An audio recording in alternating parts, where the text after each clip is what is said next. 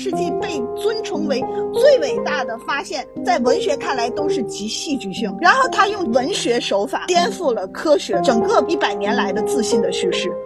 工业化之后，就人类会有幻觉，说我们对世界的理解、掌控已经在我们的手中了。但是其实你回头去看，最近这两年，就当任何一个小小的自然世界都能摧毁公共系统，你就会知道人其实还是很脆弱。文学发展到现在，我们还能够做什么？可以重述古老的传说，可以探索更加丰富的形式，但不能一直在用一种非常守旧的手段，因为现在的写作从很久以前开始就已经突破这种边界了吗？大家好，欢迎来到有关紧要第十三期。那今天我们要讨论的主题呢，是一本去年年底出版的一本短篇小说集。它一经出版就受到了大家非常强烈的关注与极高的评价哦，并于去年年底获得了豆瓣年度图书与豆瓣年度外国小说的第一名。迄今为止，我看了一下，在豆瓣上有超过一万一千多人给它做出了评价，评分仍然能维持在八点三的一个高分，可以说是一部非常令人惊艳的这样一个作品啊。那它就是由九九读书人出版的，由智利作家本杰明·布拉巴图特所创作的一个短篇小说集。当我们不再理解世界，那么有人呢非常喜欢这个书名，觉得它与我们当今的世界十分的契合；也有人觉得它模糊了现实与虚构的分界线，创造了一种独树一帜的叙事风格。那其中也有个别的声音呢，觉得这本书仅仅是一部爽文八卦。无论如何，我们这样一部由智利的年轻作家创作的小说，在英语世界和中文世界都掀起了非常强烈的讨论啊。呃，为了对这部作品的魅力以及其火爆背后的原因一探究竟，今天我们就请来了两位嘉宾：拉美文学研究者、华南师范大学的滕威教授，以及九九读书人的编辑、这本书的责编木南，一起来和我们分享这部非常有魅力的作品。那两位老师给大家打个招呼吧。呃，大家好，我是华南师范大学文学院的滕威，呃，很高兴能在明视的播客跟大家交流关于呃拉巴图特这本书的一些感想。大家好，我是九九读书人的责编木南，然后我也是《当我们不再理解事件》这本书的编辑。呃，谢谢两位老师。那呃，首先就想问问木南哦，就是因为这本书出版也有快将近半年的时间了嘛，所以。呃，书的一些基本信息，包括作者作品，包括在中国出版后的反响，那能跟我们分享一下吗？这个书其实就像刚才西颖讲的，它在整个这个豆瓣的影响度还是比较大的，所以很多人可能已经基本知道了。但其实这个作家是一个非常新的作家，也很年轻。他是一九八零年出生，出生是在荷兰。后来又移居到了智利，所以他现在算是智利作家。当我们不再理解事件，这是他的第三本书。他一开始是用西语写的，但是后来翻译成英语之后呢，在英美文学圈的他这个影响力就非常的大。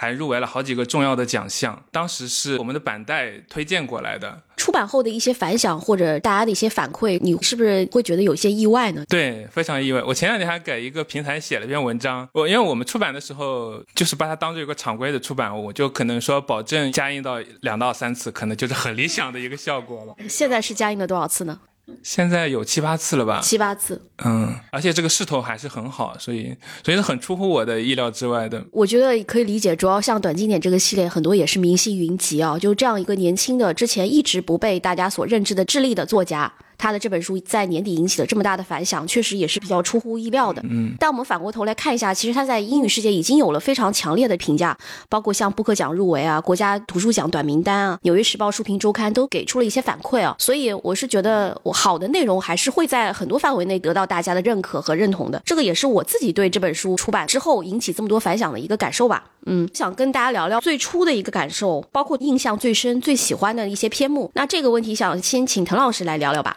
其实我一直没有跟木南坦白，就是我翻开看了一下，吧。目录，然后和前面几页，我就觉得，哎呀，就是那个讲物理啊、数学呀，哈，我一看到起点呐，什么黑洞啊，什么这个量子力学呀，我就决定把它放下了。因为我有一个自己的心理暗示和刻板印象，就是我觉得凡是这种谈数理的东西，对我来说可能都是比较难以进入的啊，就是我很难读得下去。我是一个纯粹纯粹的文学。青年现在文学中年有一些软科幻我可以读，但是比如说读《三体》的时候，所有的那些物理啊、什么宇宙啊、天文的这些东西我都跳过去读了呀。我宁肯去看这个言情小说，我也不想挑战这样的东西。可是最关键的一个点就是，我儿子就是一个十五岁的初中生哈，有一天拿起这本书来读，然后他一晚上就读完了。读完了以后就跟我说：“妈妈，这个书很有意思。”我说：“你看完了？”他说：“看完了。”我说：“这里面都。”讲的都不是中学物理和数学哦。他说这里面没讲什么物理数学，他主要是从另外一个层面上去讨论这个就是物理和数学对人类文明的意义哈。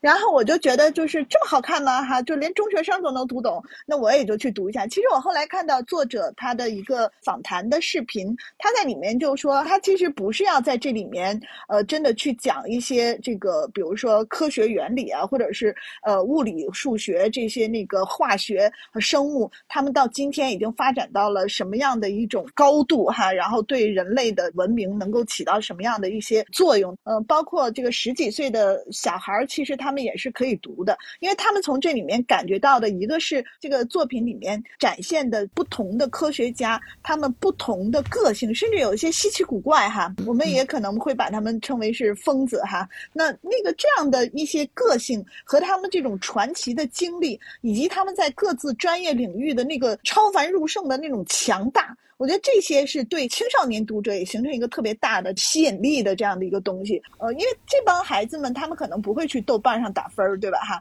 但是我觉得可能这是 这是一个隐形的大的读者群，就是你们可能还没有开发、没有发掘到哈。然后我就在我儿子这个启发和推动下，我就也读这个，我也是就是差不多三四个小时就全部读完了。然后我还做了很多笔记，还贴了很多小条儿。我我是觉得它确实跟很多我们之前。读过的人物传记，或者是我们读过的一些以历史中真实人物为原型的小说。不太一样的地方，但是我在这里面就是说，嗯，我自己最喜欢的倒不是它篇幅最长的那个，呃，当我们不再理解世界的，我们现在中译本的标题也是它英译本的标题哈，不是这一篇，我是比较喜欢第一篇和那个第三篇《心之心》，但我喜欢每一篇的点是不太一样的。我喜欢第一篇是因为第一篇是我觉得呃作者他从叙事上来讲写的最精巧的一篇。这一篇里面出现的不同时期的科学家是最多的。这些人他们，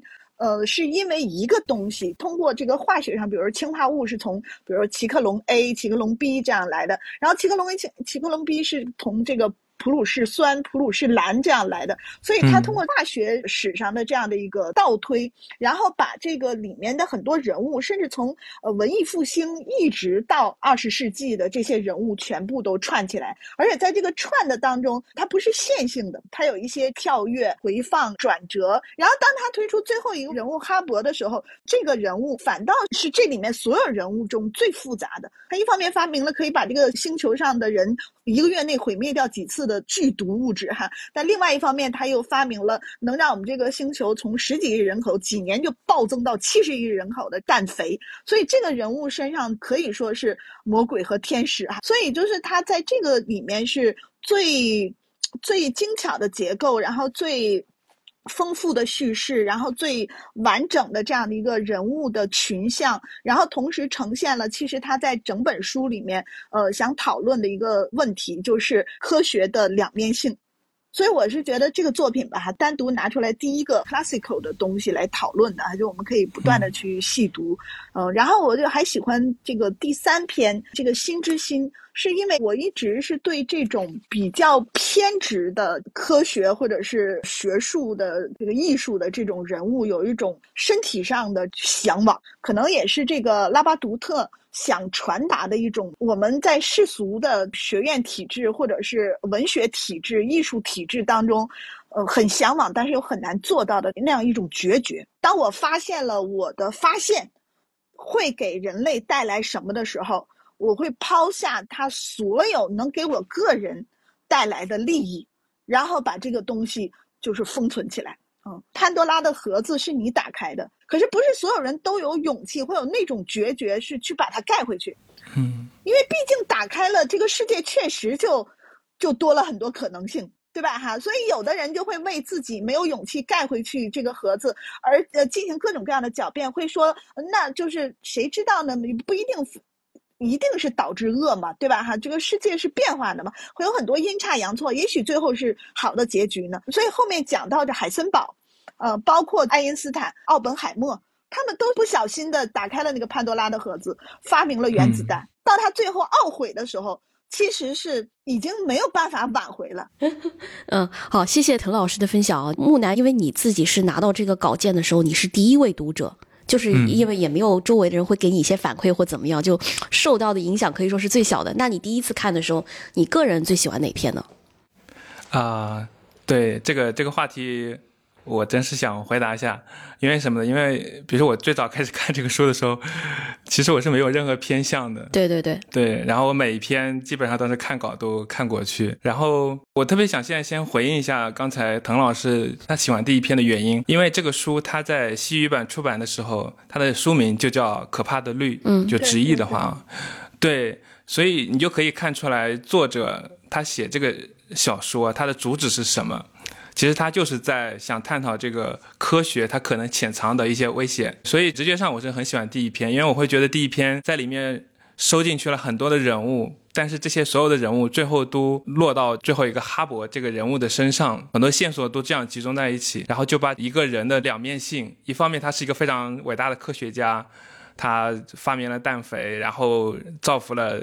呃，那么多的人，但是一方面他又是纳粹的帮凶，就是身上有一种天使和魔鬼的结合。但是我从一个读者的角度讲，我反而是喜欢第二篇，可能是因为第二篇跟我去年或者是跟最近这些年的自身的一些感受会贴得更近一点，因为第二篇它里面。探讨到这个史瓦西，他其实当时在参军的时候已经是德国天文台的台长，就是他位置已经很高，但是他还要坚决的去参军。但是当他真正进入战场的时候，那个残酷的东西，然后那个血淋淋的东西，所以我当时看到这个人的时候，就想到可能我们每个人都是这样，就有一个另外一个事件和你现实的事件是在不断交错的，嗯嗯。然后它里面还有很多片段，就是。啊，一方面他在经历一个大的历史，他也不知道这个东西会走向何方，但是有些具体的问题他会去面对。就作者很厉害的一点就是，他往往就把这两个东西并置在一起。他写的时候就有意识的，一方面去描写那个大历史的东西，一方面又描写他个人在经历的一个过程。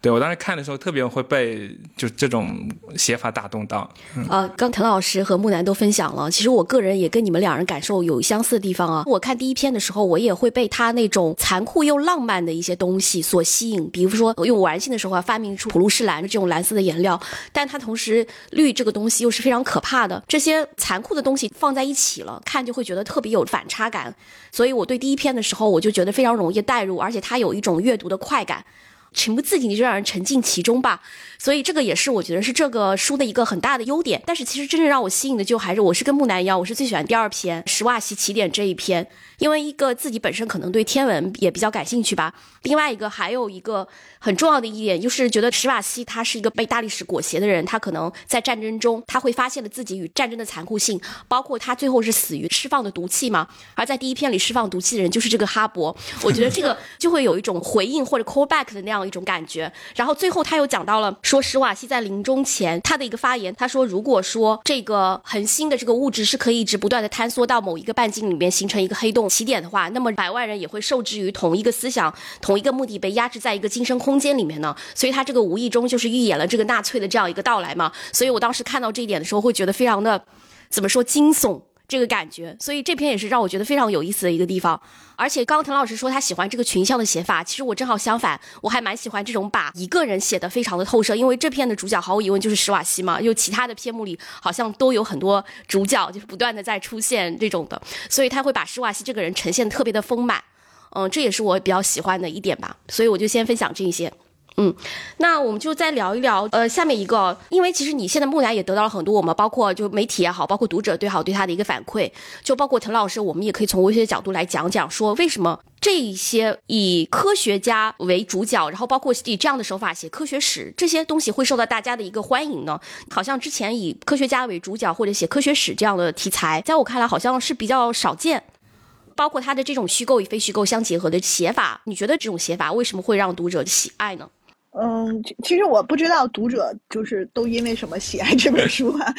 但是我自己就是为什么喜欢它哈，或者我们家小孩为什么喜欢它。人物传记一直是在青少年的必读书的书单里面的，就是通过传记来影响青少年的这个成长，给他们树立人生榜样，这一直是一个有效的教育手段。但是在很多人物传记里面，他的传记的写法一般都是要强调基于史实，一定要贴近人物。对吧？你不可能说我我写一个人物传记，然后我完全抛开传主，我自己在那儿构造一个人物，那这个会引起传主粉丝啊，或者是他的家人的一种不满。你看我们现在有一些以真实人物为原型的电影电视剧的创作，都会有后人来找账哈，说那个你们这拍的不是我们家 那个这个这个祖先那样的哈。然后另外一个呢，就是如果你要写科学家传记，它还有另外一个高一点的门槛，就是你对这个科科学的描述啊，就这个科学家在整个科学史上的位置定位和勾勒，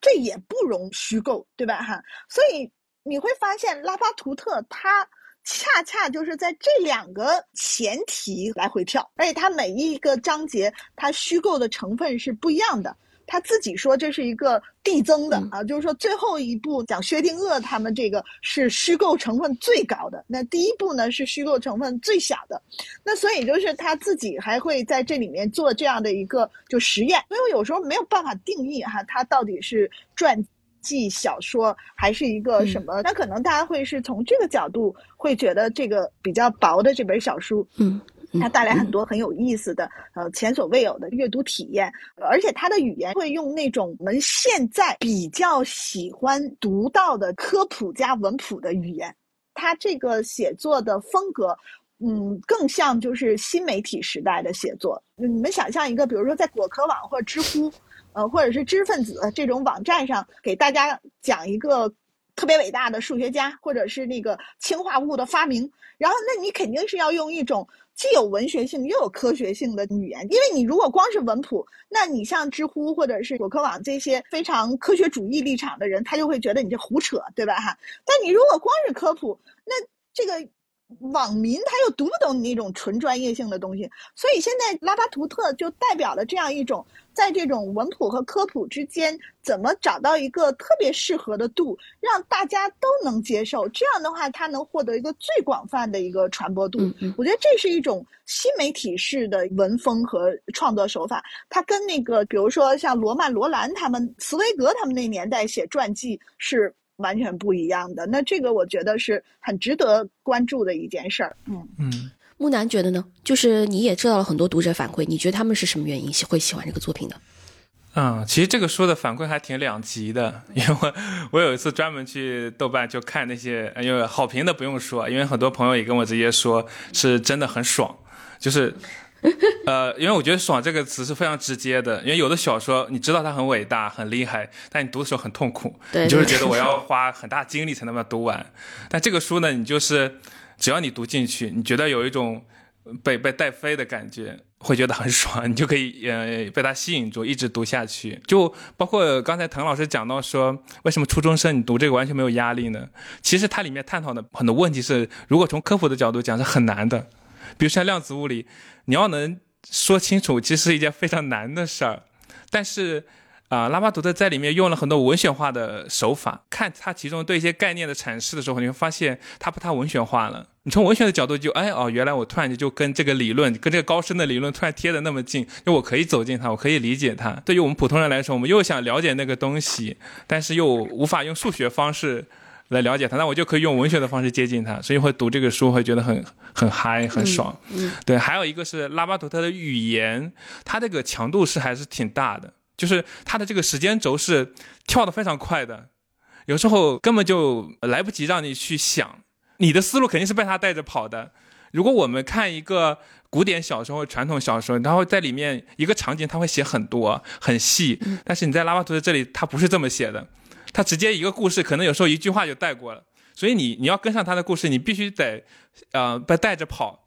所以等你读完之后，你才会反应过来，哦，原来他讲了这么多的故事给我。对他语言上这一块的密度是非常强的，然后你读完之后也有一种很痛快的感觉。对，这是我感觉可能对于普通读者来说，觉得这个书读起来很不错的自我的一些判断。嗯嗯。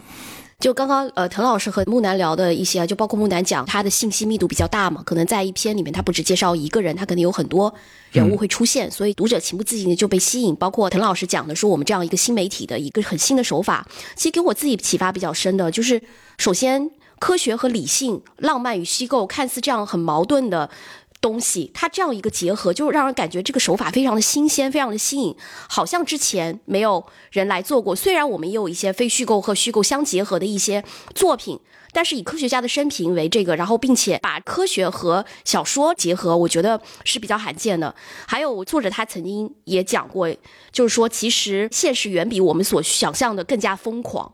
更加不可思议。他也是因为读了这些作者的这些传记啊，这些中才发现他们原来人生中经历这么多不可思议的事情。其实让我不由得想起了之前我就是简商的作者李硕老师，他说很多人批评他脑洞太大，但李硕老师他讲其实现实远比文书脑洞更加的大，更加的不可思议。虚构作家的想象力其实是有限的，这就不由得让我想起，就是我们该如何去。呃，定义或者说以当下文学的评判的标准到底是什么？刚刚你讲说有很多读者反馈不知道自己读的是小说还是非虚构作品，其实我觉得这一点并不是那么重要，重要的是你在阅读的过程中，你有没有得到文学或者说这个故事带给你的一些影响？因为其实我们说现在文学发展到现在，我们还能够做什么？其实我们可以重述古老的传说，可以探索更加丰富的一些形式，等等等等。但我是觉得。不能一直在用一种非常守旧的手段，就是说这个是小说还是非虚构，是散文还是历史还是什么什么？因为现在的写作从很久以前开始就已经突破这种边界了嘛，所以我觉得这个是作者给我非常有启发和有启迪的地方吧。呃，下面一个问题，因为滕老师一直也是研究拉美文学嘛，所以就想知道就是在一个拉美文学的体系中，拉拉图特在写作上有没有有些继承？因为我看有些报道也是讲他是受到比如像博尔赫斯啊。布拉尼奥这些很多的一些影响，所以就想听听滕老师的意见。其实我反倒是觉得哈，拉巴图特跟拉美没有直接的关系。嗯嗯，就是他的身上体现出一种无国界性。嗯，就包括这个小说哈，它前面是用呃西文写的，但是它最后那个夜晚的园丁是直接用英文写的，然后由译者翻译成西文。然后他从这个作品之后，他自己宣布，他下一部作品他不再用西文来写作。他是在荷兰鹿特丹出生的，然后又在阿根廷这些地方生活过，然后后来又回到智利生活。就是他自己也在一些访谈说，就是我是智利人啊，他很坚持他的。但是他又在另外一些访谈说，我用英文写作，智利人会很恨我啊，因为他用英文写作就跟智利。和那个西语和拉美文学就没有了什么关系，所以就是整个拉美文学批评界和智利文学批评界都没有把他再当做自己人来评价了，呃，所以就是他自己在这件事儿上，我觉得他所体现出来的打破边界的那种感觉，跟他的写作当中所坚持的那个破界感。呃，突围感其实是一样的，就是他自己文学内外，他都是一个要做到突围和破界的。就是你用，嗯，比如说智利人、智利文学或西语或拉美都没有办法框定他。啊，这是我我想说的第一点，因为他的英文写作跟他的西文写作，你说一定是两种不同的写作，继承两种不同的文学传统，我觉得很难这样去确定哈。然后第二一个就是。嗯，又不可否认，他肯定是读了很多个拉美的作品，但是他读的这些拉美作品，是不是就构成了他现在写作当中的这个？呃，比如说拉美性或者是西语的特性，我觉得也很难说，因为他读的这些作品，博尔赫斯和布拉尼奥，然后也可以看出来，就是他对这个博尔赫斯和布拉尼奥的一些一脉相承的这种承继关系，因为布拉尼奥也是一个很很奇特的作家哈，对，比如说他最著名的就是我们中国读者最早了解到，就是他那部。巨大的书，这个二六六六，对吧？哈，那在二六六六当中，其实它是一个有点像尤利西斯的作品，它是一个反文体大全。它里面既有学术论文，哈，因为一开始出现的这几个文学批评家，他们都是研究文学的小众作家，所以里面有一些学术讨论。但它中间还有一部分很重要的东西，就是法律档案的那些东西，那些东西又又是那种一板一眼，绝没有文学改编、文学创作的。谈到墨西哥的。边境小城花蕾斯的侍女案，就是一个接一个女性的死亡，它有很大的篇幅是谈这个东西。所以，那你说在在波拉尼奥那里，什么是文学，什么是社会学，什么是历史学，对吧？还什么是编撰学？这东西的区别差异边界是不存在的。然后，比如波拉尼奥的这个美洲纳粹文学，呃，我自己曾经翻过一篇，就是波拉尼奥写的法国六十年代的这个泰凯尔小组，就是那个符号学家的这些左翼的知识分子，他从一张泰凯尔小组的照片开始，一个人一个人讲他们的故事。然后你说这里面他讲的这些故事。到底有多少是波拉尼奥虚构的？有多少是真的去做实地调查，在那种人物传记式的写法？还是有多少是波拉尼奥的一些个人的印象式的记忆呈现？这个都很难去划定边界。所以你说这样的一种写作传统，它对拉巴图特的这个影响存不存在？肯定存在。而且我自己特别喜欢拉美文学当中有一个传统，因为拉美很多作家是记者出身。嗯。然后你会发现，你比如说加西亚马尔克斯，他是记者，那记者就要求他必须客观、尽可能真实的呈现在他面前的这些场景或者事件。这种客观的新闻主义的这种东西，和他的这种就是纵横捭阖的大历史的叙事，他怎么能够放在一起？你比如说加西亚马尔克斯，他写那些拉美的历史上真实存在的独裁者。那他以这些独裁者为原型来写的这个长篇小说，那你说这个当中他到底是一个传记，还是一个历史小说，还是一个非虚构的历史学的著作？我觉得这个也是很难来那个，而且加夏马尔克斯还有很多这种。真的是新闻作品啊！真的是新闻。那还有就是，我我曾经评价加西马克思的时候，我就说，我说拉美的六十年代以后的当代文学创作，它有一种那个煞有介事的真实感在那里，就是他一本正经胡说八道，或者胡说八道的一本正经，就是他有这么一个那种。呃，反差在里面，像那个加夏马尔克斯的叙事当中有，博尔赫斯更是这样的了啊！你比如说他很多那个小说里面，完全是纯虚构，但是他一定要先诌出来一个特别特定的一个人物的名字，然后这个事件发生在哪里，然后还扯得很远，一会儿中国青岛，一会儿怎么样，你或者阿根廷布宜诺斯艾利斯的一条小街，他都写的特别清楚，但是他完全不是十九世纪巴尔扎克他们那种现实主义的那种描写，他就是一本正经。的胡说八道，煞有介事，但是他的那个幽默感，他的叙事的这种张力，就是存在在他这种一本正经的胡说八道的反差萌当中。所以我觉得读拉巴图特，我会读出一些熟悉的味道，就是在这个脉络上啊。你说这是西语的或者当代拉美小说的脉络也可以哈，包括科塔萨尔啊，他们都有这种东西，我很喜欢这种东西。你说它是一种自己生长出来的非常后现代的数据库写作或者新媒体写作带。出来的破戒感哈，我觉得是这种东西的渗入也有可能。所以，总之，我觉得他是站在今天特别新，但是又能读出一些老配方的这样的一个作者。嗯，刚刚唐老师也分享了很多东西啊，他既讲了他作者写作的一个无国界性，同时也说到了关于他身上这个纳美文学传统的一种沿袭。那我自己就刚刚也提到了非虚构和虚构写作的这样一些界限，因为我之前也看过作者的一个采访，大家也对他发出疑问，说你写的到底是虚构作品，是小说还是传记还是什么？他说他写的是一个完全虚构的这样一个建造，作者把它定为是完全虚构啊。因为他其实想说的是一个他自己用不同的方式来撰写虚构，比如像散文、短故事、中篇小说、半自传体性质的一些诗化的散文，它里面很多细节也非常的真实，包括。街道的名字、数字、一些具体的事件，当然很多细节也是作者去想象啊，导致我在读的时候都经常不由自主的想，他这个东西是虚构的吗？是非虚构的吗？它是真的吗？就是我会陷入这样的一些怪癖里面去。比如说他讲到说金明炯他也是，他是那个望月新一在普林斯顿的室友，因为金明炯也是一位数学家，所以我就会很好奇，这到底是真的？就是这种很奇怪的一些纠结。所以我就因为其实这个也涉及到我下面想问的这个问题，就问木南吧，就是你觉得你在。读的时候，你会有这种感觉，说这个是纠结，这个是真实的还是虚构的，或者说大家一直对它虚构非虚构的这样一个争议，你怎么看待这个问题呢？哎，其实这个问题是关于这本书问的最多的。之前我有一些老师他们做活动时也聊过这个话题，这可能是我们中国读者哈 比较独特的一个问题，就大家对文体很好奇，是因为我们之前阅读作品。总会对它有很多的区分，所以这样我们就会觉得，哎，我们要读的是一个是一个真实的还是一个虚构的东西？他可能在就刚刚滕老师讲的特别好，我我很喜，我感觉我就上一堂拉美文学的课，嗯，对，因为其实拉美作家在这方面，我觉得他们没有这些成见，他会完全打破这种界限。然后我一开始编这本书的时候。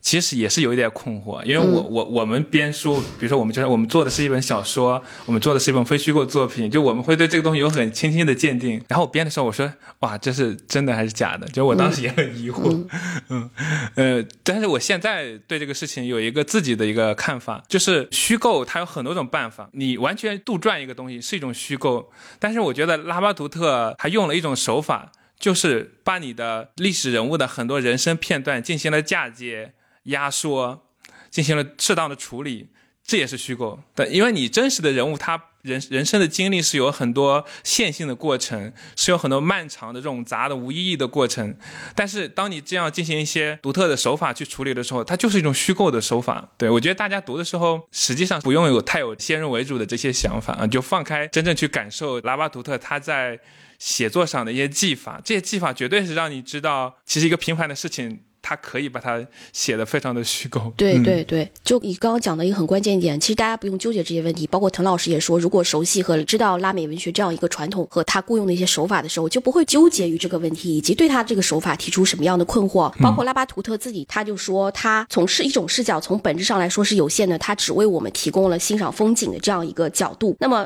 同一现实相互补充性的视角结合在一起，我们才能对这个事物有更加完整的一个认识。包括小说家会关注的一个问题。就是他者，就是与自己非常亲密又感觉到陌生的这一部分，就像我们小时候做的噩梦，或者我们自己创造出来的恶魔那样。所以，在他始终藏藏在这个床下，提醒着我们，世界上存在着远比人类更神奇和强大的事物，而我们永远也无法控制着这个事物。这就让我感觉跟这个小说的主题也有非常相似的地方。所以，就涉及到我们下面要讨论的问题，就是我们如何看待呃理性与疯狂。因为首先，理性他讲到科学家的都是需要一个很确定的、很决定的理性。的部分，然后另外他也有疯狂、很偏执这样的一个人格，或者他研究到最后，他可能会变得非常的疯狂。有一本很出名的畅销书叫《天才在左，疯子在右》，我们是怎么看待这个天才和疯子之间的关系呢？所以我们可以讲这点，他既是天才也是疯子，他就始终徘徊在理性和疯狂的边缘，是我对这些小说一个非常鲜明的读后感。其实我觉得这个小说给我带来的就是最大的一个感觉，很多读者纠结，就这部作品它到底是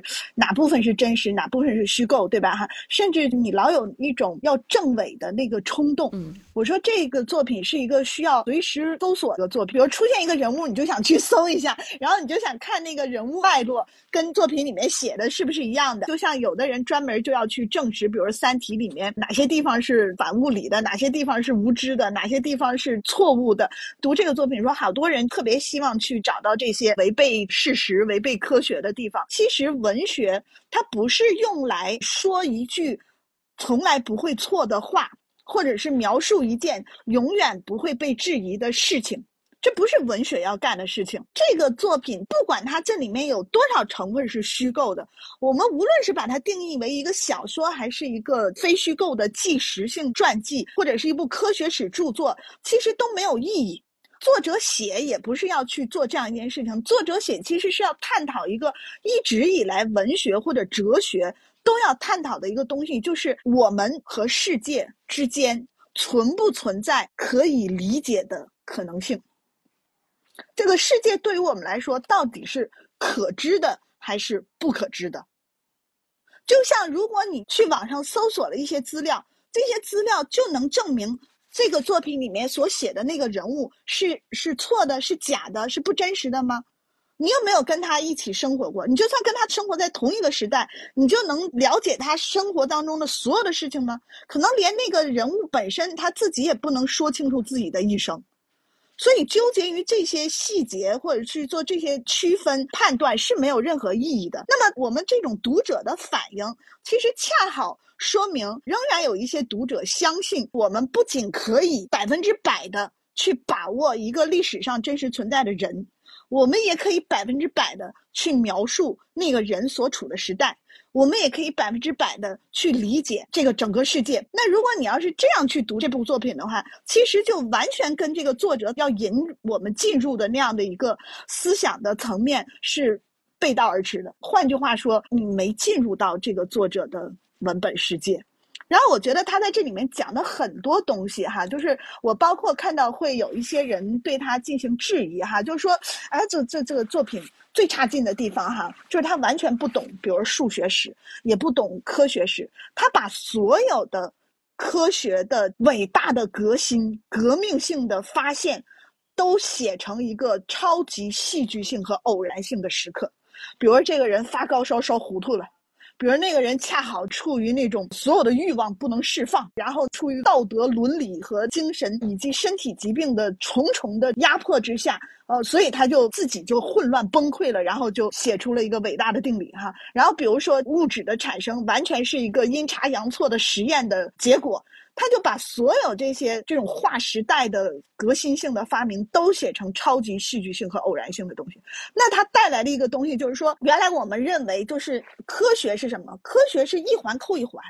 是前面有因，后面就能推出逻辑，就就能推出结果。那不然那些公式定理它还有什么意义？对不对哈？可是在这个作品的描述当中，科学根本不是这样的。科学都是突然之间，就好像那个我们写小说似的，就那个灵感或者是神迹，或者可能它携带着其他平行宇宙当中的记忆 来到了地球，向我们宣示这件事儿，它就变成一个非常神秘的一个时刻的这样的一个结果。所以你从本质上来说，它就是一个反科学乌托邦的作品。那在这个作品当中，他不会认为，比如说你前面有爱因斯坦，后面就一定会有谁。不，你有爱因斯坦的同时，可能就会有奥本海默；有奥本海默的同时，就会有海森堡。然后你有爱因斯坦的同时，就会有波尔；有波尔的同时，就会有海森堡。所以这些人，他们不是一起推动了物理学，他们是把物理学或者人类认识世界、认识宇宙的可能性变个七零八落。如果按照波尔他们这一派的说法，就世界就是不可知的了，宇宙也是不可知的了。然后所有前面上千年的人类对宇宙的探索。都是徒劳。那最后就是回到牛顿一生在科学和神学之间纠结，最后选择了皈依神学。就最后我们没办法，所以他跟波尔就是关于上帝到底是掷不掷骰子的这个问题，最后就只能在这个事情上去做一点修辞的争论，就是在这个意义上。所以，这个不可知性和可知性是拉巴图特他真正关心的问题。他其实不关心这些科学家他们到底干了什么，他们干这个事儿到底有多大意义。他其实就想问的就是理性。启蒙主义以来，我们一直坚持的理性科学，我们通过理性和科学就能战胜蒙昧，就能把人类带入一个更高级的文明状态，然后我们就能走向一个未来。就这种理性和科学所描述的乌托邦，在这个拉巴图特这里其实是不存。在的，那这个是很多也是科幻小说的传统。就科幻小说其实是反科学，科幻小说并不是为科学唱赞歌，所以很多科幻小说是反乌托邦，它不是真的具有乌托邦意义。我们现在所处的这一个所谓的工业四点零也好，所谓的人工智能也好，所谓的生物学革命也好，我们正处在的这样的一个。人类前所未有的科技高潮，或者是我们正处在这样一种认识世界、改造世界的人类自信心极度膨胀的世纪。可是，在这个时候，恰恰是我们最需要对启蒙理性和我们认识世界、掌握世界的可知性的自信心的质疑的时刻。那我觉得拉巴图特在这个时候，他写这样一个东西，他其实是回应人文主义对这种。科学主义和理性主义的质疑，尤其是我自己有一个呃不太成熟，可能也是胡说八道哈，就是说你可以看到这个书里面写的都是二十世纪的科学家，对吧哈？经历两次世界大战的二十世纪，科学是越来越受到尊崇。就是大家不断去进行各种科学的前沿的基础理论的和应用层面的技术性的这种创新，我们的智商，我们对这个世界的改造程度，已经达到了呃十九世纪最早的科幻小说里面所畅想的未来世纪的生活图景。可是恰是在这个时候，二十世纪是文学处于自信心最底。层的，就不断的去这个消磨自己的自信心。所有的写作者都丧失了对自己叙事的把握和自信。就是十九世纪中，我们认为我们可以讲述。这个所有的故事，我们可以讲述上天入地，我们可以讲述包括人类甚至人类之外的所有的东西。所以，你我们会看到科学史、博物史、宇宙史、天文史，然后这个讲地上的、地下的所有这些东西，我们全都是全知全能叙事。可是到了二十世纪，尤其是经历两次世界大战，我们在叙事当中，就是用自己的文字来表达世界在线世界的这件事儿上。丧失了信心，所以我们会有越来越多的叙事者，叙事会变得越来越面目可疑，越来越没有一个单一的叙事线索，越来越推导不出来一个合法的、合理的结局。那是为什么？是因为我们丧失了讲述这个世界、赋予它因果律的、赋予它逻辑的单一线索的这样的一种自信。可是文学的自信丧失的同时，是科学的自信的羔羊。然后我觉得拉帕图特在这里面，他是用这样的一些故事。去消解了科学自信的羔羊，为什么？因为所有的科学这些二世纪被尊崇为最伟大的发现，在文学看来都是极戏剧性的。然后他用这种文学手法颠覆了科学整个一百年来的自信的叙事，所以这一点对我来说是，嗯，我喜欢这个作品和我阅读这个作品，我接受到的启示。嗯，当然这也是在我一直以来的自己的那种。思维习惯上得到的启示哈，那个哈耶克他在那个致命的自负起了，他说人类有其理性能力，但是这一理性能力是有着很大的局限性的，而且是不可克服的局限性，甚至对这种理性能力的局限与边界也很难有准确的把握。我们现在不是到了，就是我们的理性到底还能到什么程度？我们对世界还可以认知到什么程度？其实不是到那个地方。我们的理性现在应该去寻找的是理性的边界在哪里？嗯，科学的边界在哪里？一旦科学没有了边界感，那科学带来的就是毁灭。嗯啊，谢谢刚刚滕老师分享，很精彩哦。二十世纪被我们觉得是战争的世纪，是科学发展的一个世纪。发展到现在这个阶段，我们到了该去思考科学的边界在哪里的这个时刻，而恰好拉巴图特以文学的这样一个手法回应了这样一个科学的边界带来的问题。所以就涉及到我们下面要讨论的一个问题，就是说科学与道德的边界究竟在哪里呢？刚刚你们讲到说，第一篇文章中的哈勃，他既是一个被誉为从空气中提取面包的这样一个人，一举解决了植物生长所需要的氮肥人工的合成问题，包括他又是发明毒气的人，甚至第二篇里面的史瓦西死于了这个东西。然后另外炸毁广岛和长崎的原子弹，不是哪个将军他肥腻的手指分离出来的，而是一群科学家用的只不过是几个方程式而已。所以到了格罗滕迪克那里面，他就用逃避的手段，不做这。一个战争的协助者，他变成了一个无政府主义者，变成了这样一个隐士等等等等这样的。我觉得整个主题都是贯穿在这几篇之中啊。所以就这个问题，想请木南先分享一下吧。你觉得这些科学与道德的边界究竟是在什么样的地方呢？其实这个话题是非常非常大。对对对，应该也是科学圈的人，即便就是他们在一线做科研的人，他们也不断的去想的。我觉得有个原因是因为。我们现在这个科学的分工，它就会越来越细嘛。就每个人，他只是做他很小很小的一部分，他无法预计到他做的这件事情最后会延宕成一个什么样的结果。其实这个书里，这个小说里面，他，呃，很多时候就是在放大这这件事情。对对对，包括像你说哈勃的发明的氮。我们就单纯以这件事情而言，它当时看起来确实是很好的一件事情，确实是给庄稼提供了很好的肥料。但是呢，如果你放在一个很长的历史阶段的话，它其实人为的把这个氮的循环集中到一个区域，其实它导致的后果是非常严重的。就包括这个书，它第一篇小说讲完了，你们可以看它最后的时候，其实它隐隐的回到了这个话题，说当你无限制的去使用这个科学技术的时候。它这个后果是非常非常严重的，但是可能阿伯他发明氮肥这件事情，它的后果都是超出了他最初所要想设定的那个东西的，因为它是个很大的话题。从我自己角度来讲，可能科学它唯一能做的，也就是要不断的警惕吧，不断的要反思，就它不可能说无限制的来放大自己的这种能量，可能。呃，我们所探讨这个问题还不是科学层面的，我觉得可能是一个社会层面的问题，所以要呃引入更多的科学家或者说一些社会性的一些思考来进入这个领域。因为我自己最近对那个可持续的领域比较感兴趣，我一直也在想这个事儿，就是单纯从科学角度讲的话，它的思维逻辑是另外一套，就非常理性的、非常工具性的。但是你从整个地球的角度，从人类的一个发展的角度讲的话，你会发现这个思考角度完全不一样。我们现在分工太细了，你已经很难抽出来时间去从整体的。系统的角度去反思这个事儿，最好的一点就是说，既有分工的一些专精某个领域的科学家，但是也要有一些科学家他抽离出来，系统性的思考每一个发明、每一个技术，它最后会带来什么样的后果，又有又有所反思，又有所警惕。嗯，我觉得从我自己的思考角度，可能只能回答到这个地步，因为它是真的是一个很大的话题。嗯嗯。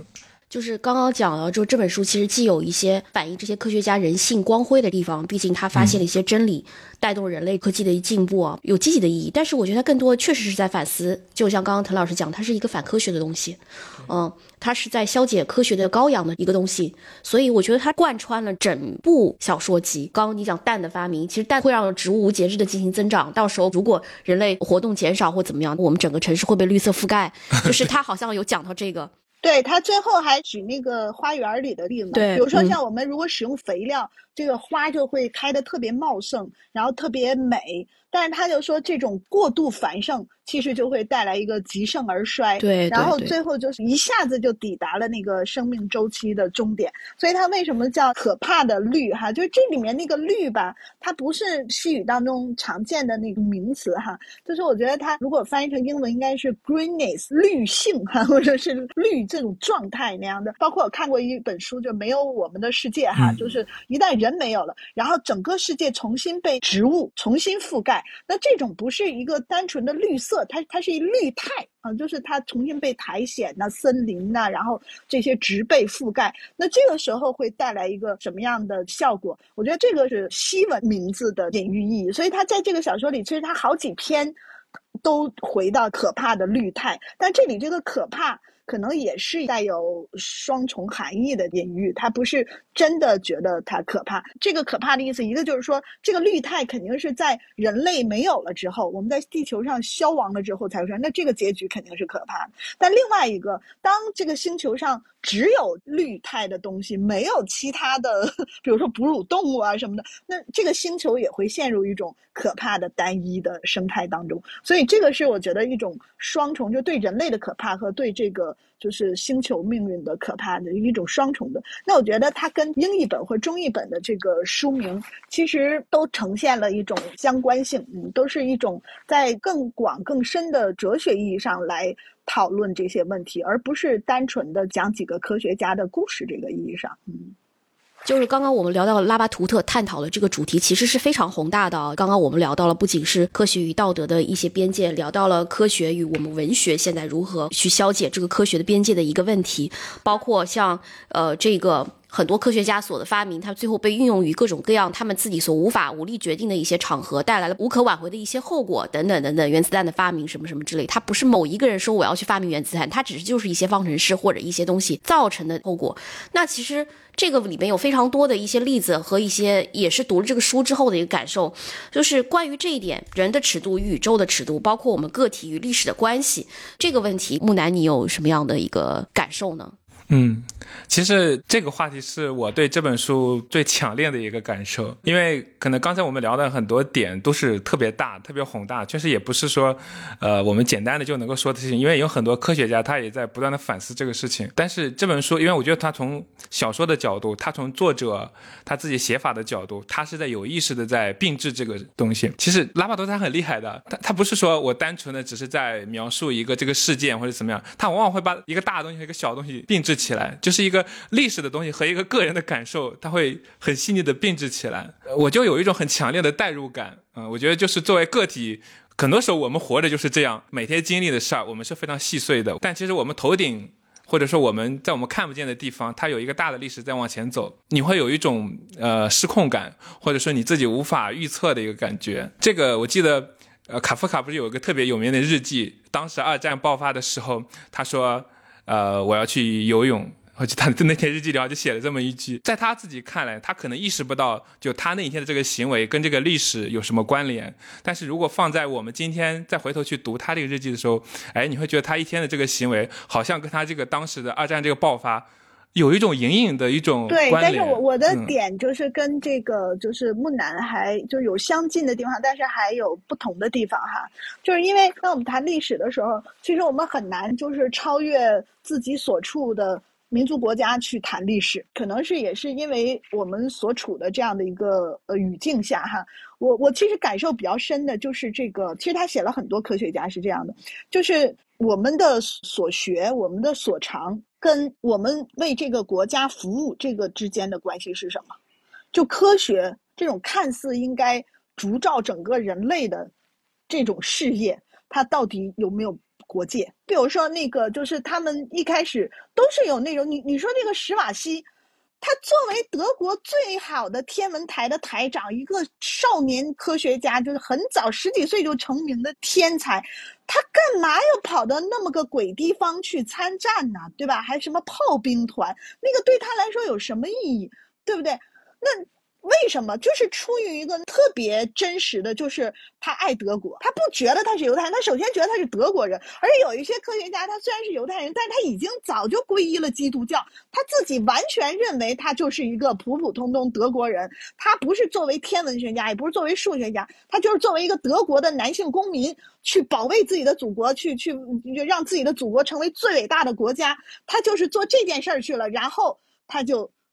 死在那个地方了，所以他在做这件事儿的时候，他仍然有一个德国的民族主义的或者是国家立场在前面。我的这个师兄孙白老师哈，他曾经写过一篇发表在读书上的文章，就是批评哥本哈根剧本。这是一个专门以海森堡、波尔、呃奥本海默他们为原型的作品。中国国家话剧院还排演了这个作品哈。那这个作品里面所写的海森堡和拉普图特的作品里面所写的海森堡，其实不完全是一个海森堡。那拉巴图特就是没有把他作为一个德国的或者是整个人类的救世主的形象来写，他更多的是写他科学狂人的一面。可是仍然在这里面会表达出，就是他在二战当中的作为德国人的国族身份，他所带来的困顿和纠结感。格罗滕迪克最后那种你看上去好像是特别疯狂，但其实是一个极端无奈的一个主张。我觉得他最后是跟那个。列夫·托尔斯泰就是殊途同归了，因为老托尔斯泰也是他跟谁去宣扬他那套理论也没人听，所以最后他只好自己去这个身体力行实践。那最后就是出走，就到八十多岁还要出走，在孤独的死在火车站哈。那这个格罗滕迪克他也是这样，因为他跟这个世界所有的这些这个熙熙攘攘利益群体是没有办法沟通的，所以他只能自己选择，就是我不再为这件可能带来人类的罪恶的这样的事情。去做任何添砖加瓦的事情，所以他终结了自己的学术生涯啊！如果可能，他可能也想终结他自己的肉体的生命啊！嗯，那我自己也觉得，就是说，嗯，如果可能的话，我们怎么跳出全世界民粹主义的这样的一个时代？我们怎么能跳出那个狭隘的本土主义、民族主义，然后去思考一种？原来我特别讨厌普世主义这个词儿。但是我现在觉得，仍然有一些就是我们能称之为人性的东西，是大家讨论问题的前提。如果就是我们连这个问题都这个东西都不存在了，比如土耳其大地震，我们就叫好；然后哪里哪里打仗死人了，我们就叫好。我觉得这就没有办法再继续讨论任何什么超越性的话题，或者人类那种精神遗产代表我们文明的那种话题，比如说科学、文明、呃文学、艺术，我觉得都不值得讨论。所以这是我的一点比较从现实感受出发的一点理解。嗯嗯。刚刚谢谢滕老师的分享，我觉得非常精彩啊！我觉得刚刚提到一个我们可能会没有留意到的问题，就是这些人他们在这个科学有没有国界？他们在民族主义中的困顿与纠结。那下面一个问题，其实就刚刚就提到了，我们也是跟上一个问题有一些结合，就是我们在这个里面反映到很多自然与人类的关系啊，就包括书中的第一章和最后一章，其实都提到了非常的多。其实就包括那个大规模化学试剂的一些使用，给我们生态带来的一些长期负面的这样一个后果，包括影响我们人类的意识。情感以及社会结构等等，它都始终在受到我们这个影响吧。因为它最后一篇其实切题了，它里面就是讲到说，我们突然意识到是数学而不是原子弹、计算机、生物战或气候的末日在改变着我们的世界，也就是几十年了，顶多吧，我们将无法理解人类的意义。他又讲到量子力学。没有人能够真正明白它的原理是什么，就仿佛这个理论是凭空落到地球上一样的，就好比它是源自太空中的一块毒石碑，而我们只是在它周围爬着，不时摸摸它，扔它石头和木棍，却从来没有真正理解它。那最后一个问题就想问两位老师，就是书名叫《当我们不再理解世界》，那实际上作者给我的感觉就是人类好像从来没有理解过世界。我不知道，就两位读后的这个感觉是不是这样？尤其是他最后这一段给我的这个感觉，要不先请木南来说一下吧？你觉得我们真正理解世界了吗？或者世界是他可以被理解的吗？其实工业化之后吧，就人类现在这个对地球的这个掌控能力越来越强之后呢，他会有一种狂妄感，呃，就人类会有这种幻觉，会觉得说我们对这个世界的理解，我们对这个世界的掌控是已经在我们的手中了，就我们已经具备这个能力了。但是其实你回头去看，最近这两年的，就我们身边也会经历很多的这种自然事件。就当任何一个小小的自然事件都能摧毁我们现在建立的这些公共系统，你就会知道人其实还是很脆弱。就是当你只是仅仅掌握一些技术的层面的时候，其实你是对这个事件的理解还是一个非常单维度的东西。其实因为。人跟世界的这个勾连，它是一个非常复杂的一个过程。包括就书中他提到人对自然的这个利用和攫取，有些时候可能我们的出发点，就我们的用意是好的，可能我们想要发明一个对人类都有有好处的事儿，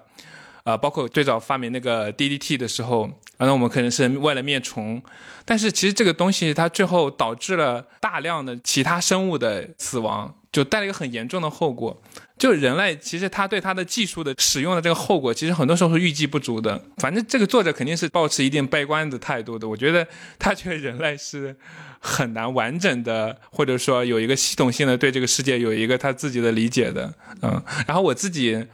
就我觉得，我咱们是不是因为都是学文科的缘故，都是不是技术狂热的，对，所以都会都会比较悲观。嗯嗯呃，但是比如说像最近因为那个 Chat GPT 特别火嘛，有很多朋友跟我聊，有一些人就会把这个事情想得很恐怖，觉得它会替代所有的行业、所有的领域。就是这个技术它有很多的功能，但是它确实在某种程度上会改变社会的结构，就很深层次的去影响到大家的生活。对，所以有些时候人的局限性还是很大的。嗯，你想象不到那么远。嗯，所以我只知道去年的事件，我们肯定是没有办法理解，所以这也是引起大家很多共鸣的一个原因嘛。呃，然后就你刚刚讲的说关于 Chat GPT 的发展会不会取代，其实我自己个人的一个感受，尤其是我们这种创造性工作的，包括文学，我觉得文学在我们当今社会也好，在我们现在这个时代也好，它仍然是一个非常必要的一个手段，甚至是无法取代的。就是 Chat GPT，我觉得它的出现就又会带来新一轮的唱衰文科论，对吧？哈，就是因为。我们在那个就 是工业党意识形态兴起以后，就是说学文科没有用。那如果是文科当中的人文学科，好像就是万恶之源哈，就是是最没有用的。因为这个作品它也是在讨论这个所谓的文学和科学哈。因为很多人也问这个拉巴图特的这个就是关于这一点怎么看哈？因为他好像咱们一开始也谈到他是在用文学写科学。呃，我看过他的一个英文的访谈，他说文学和科学吧，就是描述世界、构建世界的两种。方式，然后文学更像是科学的一个 older crazy sister，就是他 这个疯狂的这个老姐姐。我我先不批判他为什么文学是一个女性化的角色，我先不说这件事儿，我就说就是 他觉得就是说文学是好像是无秩序的，但是他说文学就更自由，它是神秘性的，但是神秘比真理更重要。回到这个 Chat GPT，就 Chat GPT，我我完全不懂它的到底是怎么回事儿，因为我完全是一个科技盲哈。然后，但是我朴素的想，它是建立在数据的基础上，就是它能自动写作，是因为它有足够多的样本，对吧？哈，形成这样的一个所谓生成一个逻辑。但是它的前提是样本和既往的数据。可是人类的文学创作，无论是荷马史诗，还是莎士比亚、塞万提斯，还是后面这个莫里埃到十九世纪的福楼拜，到二十世纪的这个福克纳，所有这些伟大的载入人类文学史册的这些巨匠，他们都是因为用了一种人类从来没有出现过的创作手法，或者是一种新的文学宇宙观来写作这个世界的。所以，就文学从来不是建立在既往的数据和样本之上的。那这是 Chat GPT 永远取代不了的，因为没有数据和样本，它就没有办法。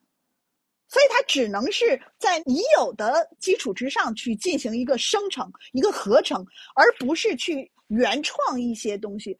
那这些东西，就连科学的发展也是在没有样本的情况，是一个是一个极端，而 ChatGPT 也不可能推动科学的进步，也不可能生成量子力学。所以，这是我觉得，无论是科学还是艺术，它都不可能在就是人工智能，就是人的智慧的产物之下被消亡或者被取代。我们现在老是相信，比如说一个什么东西的发明就会解决社会上的所有问题。那比如说，我们因为吃不饱肚子，我们就争夺土地，对吧？所以就有战争。那我们吃饱肚子不就完了吗？可是为什么吃饱肚子好几百年了还有战争呢？对不对？嗯，而且我觉得这个作品里面它特别有意思，就是它有一些细节。刚才大家都知道，它每一句话里面其实信息量都非常大，而且这个信息量，我觉得它不是在知识的意义上，就是提供一个消息，它其实是带有立场的。比如，他就提到这个氮肥这件事儿。刚才咱们都说，它虽然解决了这个温饱问题，但其实它也带来了一个生态的问题。其实它不光带来生态的问题，因为这个氮的提取、氮肥的生产，它也。带来的是一个全球的，尤其是对那些不发达地区的资源的一个掠夺。所以你会发现，就是很多很多科技成果的普及，它其实并没有真的普惠到全人类。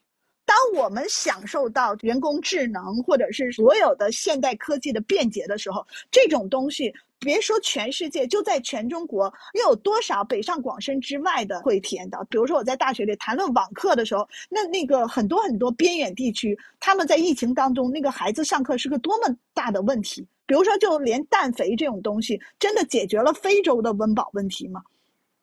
所以我是觉得，我们如果所有的事情不能站在一个人类的人文主义的角度去考虑的话，然后去谈那些科学的这种进步，谈这个科技的发达，谈所有的更新换代，其实都是都都是虚无啊，都是虚无。可能这个作品最后会给大家带到一种有限的，然后他认为人类的理性也是有限的。其实人类的理性就在于我们。去探知它，但是我们知道，我们探知到什么程度，我们就不应该。比如说克隆，我们掌握了这项技术，可是我们不能用它。比如说，为什么那么多人现在他们又联名暂停 ChatGPT 的进一步的研究和推广使用？就是它必须这个才是真正的最终的那个理性，不是那个工具理性或科学研究当中的那个理性。我觉得那个格罗滕迪克他停下来，也是因为他有这个理性。所以我是觉得，就是说，不管世界是不是可知的，但是我们对自己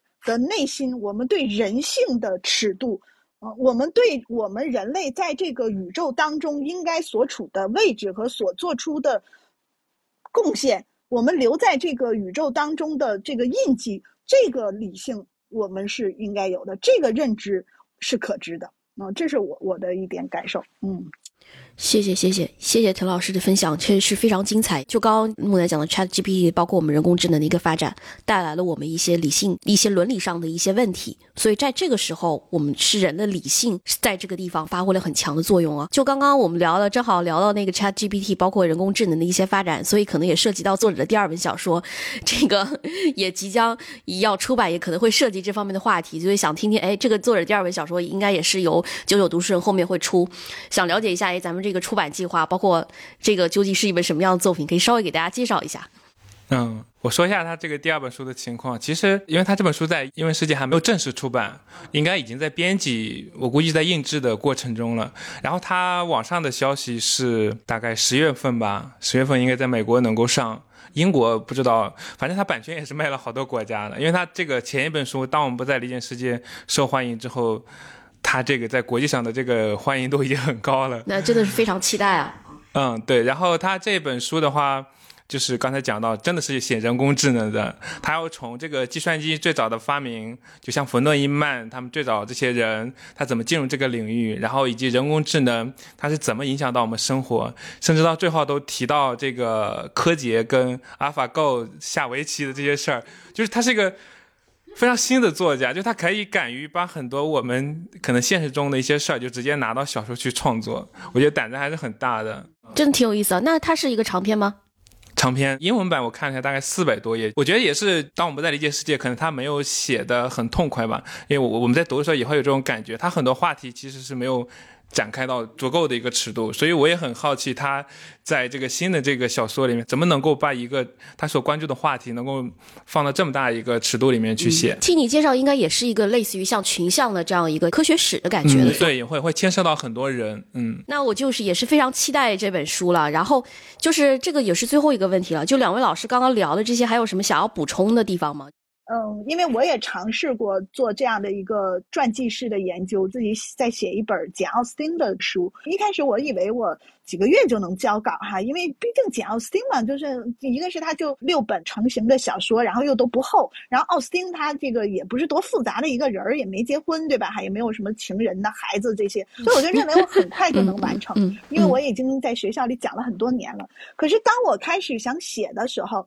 我就会发现，光他的朋友圈儿，嗯，其实其实他一辈子都没怎么离开他住的小村庄，但是就这么小的一个小村庄，他的朋友圈儿，我就写了三万字。而且我看了中英文不知道多多少本书那样的哈，所以我在看拉巴图特的这个作品的时候，他后面列了一些他看了哪些书哈。可是我觉得他列出来这些实在是太谦虚了，就是以他的作品每一句话呈现的那个历史事实，或者是他在这个基础上进行的加工和想象，或者是他带出来的那种对殖民主义、对整个全球科学的扩张，或者是呃科学在这个战争和殖民当中所扮演的角。色的批判，就是他的阅读量，呃，和他的前期的积累，真的是非常非常的薄。我有我自己的写作和阅读经验，我能体会到这件事儿，所以他看上去很薄，其实他背后所做的那个储备是非常惊人的。呃，另外一个我想补充的就是，我们觉得科学能够解决很多很多的问题，就科学可以带来公平，科学可以带来对死亡的恐惧的消弭。呃，其实在这个书里面也是这样写的。我刚才也提到了，就是科学第一，它不是没有国界的；第二，科学它不是没有道德。就是觉得我作为一个人文主义者，我始终坚信，真正改变人类命运的。呃，不是科学，而是社会革命。所以，我我觉得拉巴图特他虽然没明说这件事儿，但是我感觉他的这个三观是跟我是一致的。